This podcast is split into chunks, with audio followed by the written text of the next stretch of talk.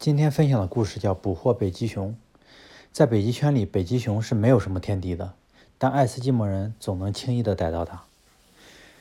他们杀死一只海豹，把它的血倒进一个水桶里，用一把双刃的匕首插在血液中间。极低的气温使血很快凝固，匕首在血中间像一个超大型的棒冰。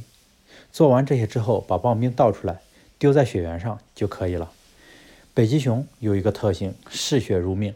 它的鼻子特别灵，可以在好几公里以外就可以学到嗅到血腥味。当它闻到爱斯基摩人丢在雪地上的雪棒冰的气味时，就会迅速赶到，并且开始舔起美味的雪棒冰。舔着舔着，它的舌头逐渐麻痹，但无论如何，它绝对不愿意放弃这样的美食。忽然，雪的味道变得更加的好，那是更新鲜、更温热的雪。于是，它越舔越起劲，那是它自己的血。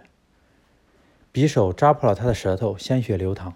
北极熊的舌头早已麻木，没有了感觉，鼻子却依旧敏感。不断舔食，舌头伤痕累累。